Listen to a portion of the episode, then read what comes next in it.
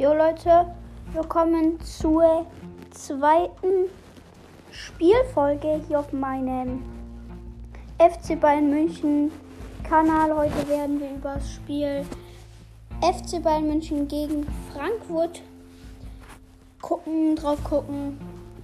Der FC Bayern hat 2 zu 1 verloren.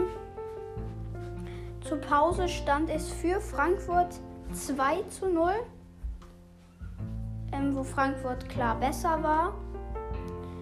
Ähm, in der zweiten Halbzeit hat Robert Lewandowski dann das 2 zu 1 geschossen, wo Bayern in der zweiten Hälfte besser war.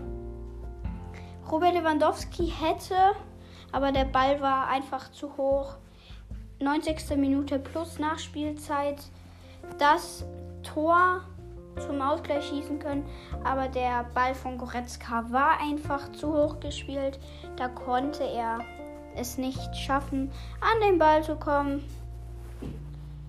Ähm, und ja, Leute, das war es jetzt auch schon von dem Spiel. Ich hoffe, euch hat es gefallen. Bis zum nächsten Spiel. Tschö.